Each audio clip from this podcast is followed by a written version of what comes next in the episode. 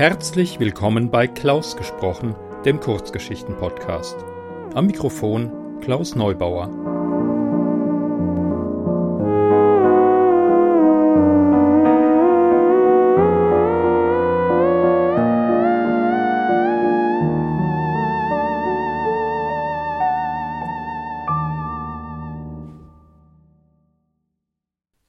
Hallo, schön, dass ihr meinen Podcast eingeschaltet habt. Beim Durchgehen meines noch zu lesenden Geschichtestapels habe ich gemerkt, dass ich noch eine Halloween-Geschichte habe und die muss dann natürlich auch im Oktober rausgehen. Das ist diesmal eine Geschichte von Sarah L. R. Schneider, die regelmäßige Hörer und Hörerinnen sicher kennen, äh, weil ich schon öfter von ihr Geschichten hier im Podcast hatte und umgekehrt hat Sarah zusammen mit Rahel eine eigene Seite cluewriting.de, bei der es auch eine Podcast-Abteilung gibt. Da kommen jede Woche Geschichten raus, meistens mehrere. Und äh, ja, schaut doch da mal vorbei. Und vielen Dank an Sarah, dass ich die heutige Geschichte lesen darf.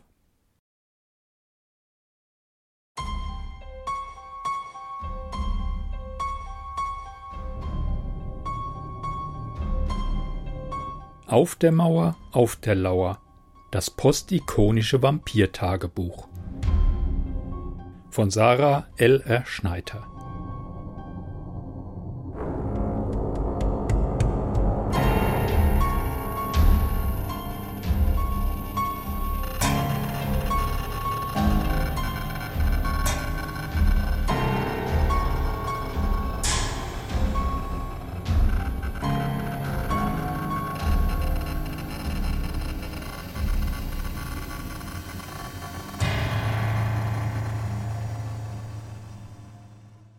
Eigentlich hätten wir uns kaum bewegen, sicherlich nicht sprechen dürfen, doch es fiel mir unglaublich schwer.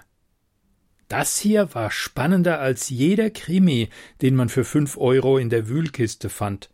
Der wohl einzige Lesestoff, mit dem ich mir die Zeit vertrieb. Die Friedhofsmauer, auf der wir ausgestreckt und miteinander zugewandten Gesichtern lagen, war kalt. Immerhin war es schon fast Halloween. Ich ergriff seine eisigen Hände, sah tief in seine wundersam blauen Augen, in denen ich mich sowas von komplett verlieren könnte. Ich war verliebt, mit Leib und Seele. Wieso nur konnte ich dieses intensive Blau im Zwielicht so gut erspähen?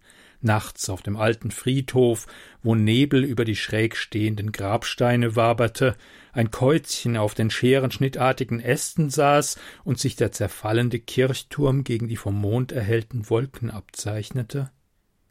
Die Romantik zwischen uns war etwas ganz Besonderes, so anders als das, was man vom Schulhof kannte. Ich war dem zwei Jahre älteren, mysteriösen Wesen ganz und gar verfallen.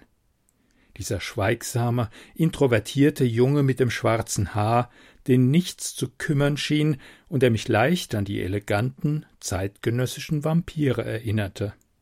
Nicht dieses rudimentäre, blutige, grauenerfüllte Gedöns von früher, sondern wahre Schönheit, fein gezeichnet, geairbrushed. Sascha hieß er, zumindest hatte er mir das gesagt. Ich zweifelte noch daran, dass das mehr als bloß sein irdischer Name war. Er musste einfach ein jahrhundertealter Vampir sein, es war die einzige Erklärung für alles. Mit einem glücklichen Seufzer beobachtete ich verträumt das Rascheln der Blätter in dem großen Baum. Mir fröstelte, also setzte ich mich auf, rückte etwas näher an meinen Freund, er tat es mir gleich und nahm mich in seinen starken, zugleich kaum muskulösen Arm. Gott war dieser Junge perfekt. Seit zwei Wochen waren wir nun ein Paar. Er hatte sich tatsächlich für mich entschieden. Ich konnte es noch immer nicht fassen. Atemlos war wohl das beste Wort, um meinen aktuellen Gefühlszustand zu beschreiben. Ich würde ihm in den Tod folgen, wenn es darauf ankommen sollte, wie in einer Liebesnovelle. Was machen wir hier? wagte ich es, die andächtige Stille zu unterbrechen, als meine Neugier zuletzt siegte. Warten, flüsterte er geheimnisvoll. Seine Aura, sein unglaublicher Geruch. Ich legte meine Hände auf die Knie und war froh, dass ich trotz der Kälte den hübschen karierten Rock angezogen hatte, denn er war ziemlich kurz. Wer weiß, wie die Nacht enden würde. Nein, ich hielt das nicht länger aus. Zwei Wochen hatte ich geschwiegen, egal wie fest ich mich dazu zwingen musste. Sascha, Süßer, wisperte ich, nahm sogleich all meinen Mut zusammen und umklammerte seine Hand fester. Ich weiß, was du bist. Und es macht mir nichts aus. Erstaunt wandte er den Kopf um. Damit hatte er nicht gerechnet. Mein Herz machte einen Sprung. Ha! Ich hatte einen Vampir überrascht. Wieso sollte es dir was ausmachen? erkundigte er sich. Ich weiß, auf was für verrückte Dinge du stehst. Ich hätte es mir damals nie eingestanden. Ich war keineswegs nur brüskiert, sondern auch geschmeichelt. Wie konnte er es wagen, unsere wundervolle Liebe mit verrückten Dingen gleichzusetzen? Trotzdem, er wusste, wer ich wirklich war, dass ich nicht wie alle anderen war. Saschas Muskeln spannten sich an. Psst, da sind sie. Ich folgte seinem Fingerzeig und erkannte die beiden Mädchen von meiner Schule, die auf den Friedhof schlichen. Cynthia und Bethany, die Zicken, die immer über mich herzogen. Was hatten die hier verloren? Rasch wandte ich mich zu meinem Schönling um und fragte etwas verunsichert Wieso warten wir auf Sie? Ich will dir ein Geschenk machen, entgegnete er lächelnd, küsste mich auf die Wange. Ich habe heute belauscht, dass Sie hierher kommen wollen, um Geister zu beschwören. Ich schwieg, begriff nicht, auf was er hinaus wollte. Er strich kurz über meine Schulter, ein zuversichtsspendender Druck. Ich bin gleich wieder da. Mit einer Leichtigkeit, die einem Vampir eigen war, schwang er sich von der Friedhofsmauer und huschte durchs Dickicht auf die beiden Zicken zu. Gebannt beobachtete ich, was geschah, als es mir endlich dämmerte. Er würde doch nicht. Bethany schrie zuerst auf, als Sascha sie anfiel, seine Zähne in ihren Hals grub. Obwohl ich entfernt saß, konnte ich in dem Mondlicht alles genauestens beobachten, sah sogar, wie seine Augen aufblitzten. Sie verstummte, röchelte, schlug, trat und kratzte wild um sich, hatte aber keine Chance. Schon nach kurzer Zeit erschlaffte ihr Körper, und er ließ sie wie einen Sack Kartoffeln auf den Boden fallen. Ich war eingefroren, starrte wie gebannt auf das Schauspiel, so hatte ich mir die Nacht, in der Sascha sich mir offenbarte, nicht vorgestellt. Etwas in mir verkrampfte sich, ich bekam es mit der Angst zu tun. Das hier war sein Geschenk für mich, seine Art mir zu zeigen, dass alles okay war. Als Cynthia nur wenige Meter vor mir aus dem Gebüsch auftauchte und mich entdeckte, unterdrückte sie in letzter Sekunde einen spitzen Schrei. Ihr gehetzter Ausdruck, ihre zerrissenen Kleider, der Horror stand ihr ins Gesicht geschrieben. Hilf mir, wisperte sie, als sie mich erkannt hatte. Dann war auch schon Sascha zur Stelle, packte sie von hinten und biss zu. Dieses Mal sah ich jedes Detail, jede Zuckung ihres Überlebenskampfs, das Blut, das ihren Hals hinunterrann, er zerfleischte sie, riß sie regelrecht in Stücke, schälte ihre Haut ab, als wäre es ein Kinderspiel. Diese Grazie, diese Macht und zugleich dieses grauenvolle Bild. Cynthia war verloren, sie wand sich noch einige Sekunden lang, unsere Blicke trafen sich ein letztes Mal. Ihrer flehend, schmerzerfüllt, meiner fasziniert, erregt, gleichzeitig verängstigt. Sascha ließ von ihr ab, gelangte mit einem einzigen großen Sprung zu mir, ergriff mich und hielt mich fest. Diese beiden waren nur für dich. Ich liebe dich und werde dich in alle Ewigkeit lieben.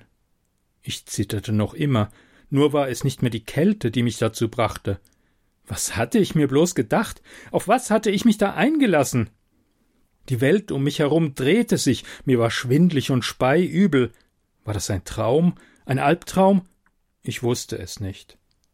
Seine eiskalte Hand schob mein schwarzes Haar zur Seite, strich über meinen Hals. Du wirst nie wieder frieren müssen, Süße, hauchte er.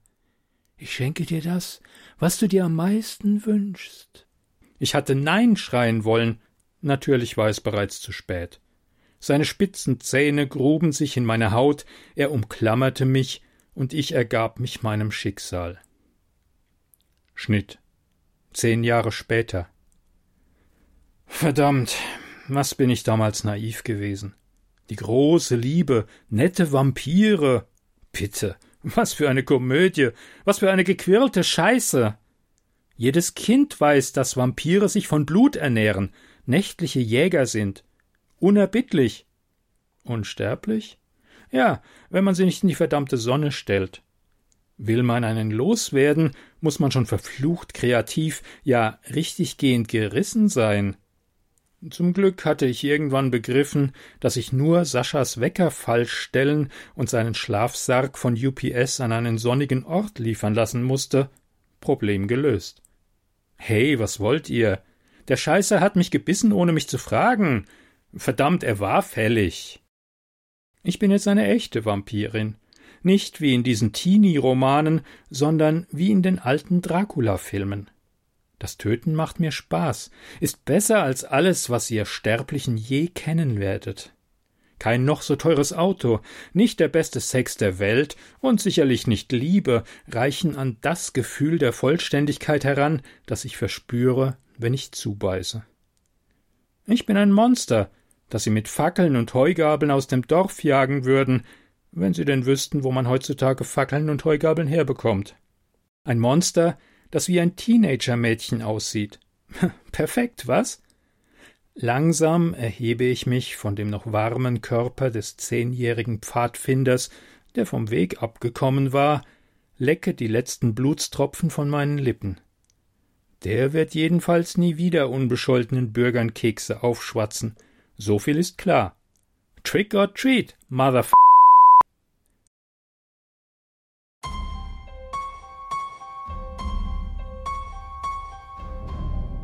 Sie hörten Auf der Mauer, auf der Lauer, das postikonische Vampirtagebuch von Sarah L. R. Schneider. Gelesen hat Klaus Neubauer.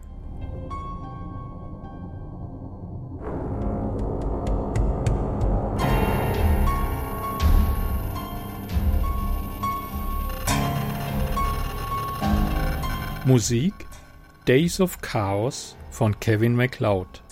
Podcast Intro von Lawrence Owen.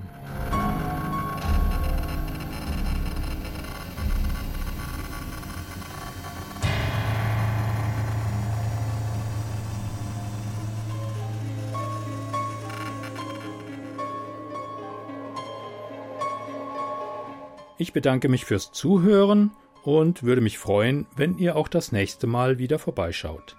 Ciao!